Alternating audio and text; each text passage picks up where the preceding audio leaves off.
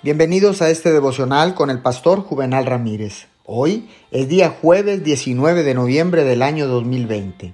La palabra del Señor dice en el libro de Isaías capítulo 59 verso 16.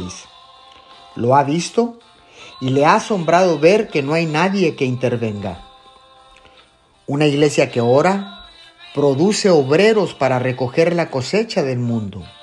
Es responsabilidad de la iglesia orar por obreros. Está bien enviar a personas preparadas al campo extranjero, pero antes que nada deben ser enviados por Dios. El envío es el fruto de la oración. Al igual que las personas que oran, lo hacen para que sean enviados obreros. Así también, los obreros mismos deben ser personas de oración.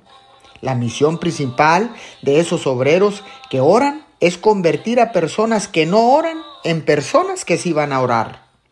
La oración puede ayudar a las personas a cumplir con su llamado. Oremos.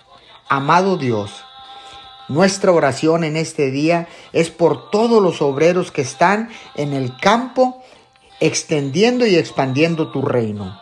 Bendícelos, guárdalos, protégelos y sobre todo, dales paz a cada uno de ellos en el nombre de Jesús. Amén y amén.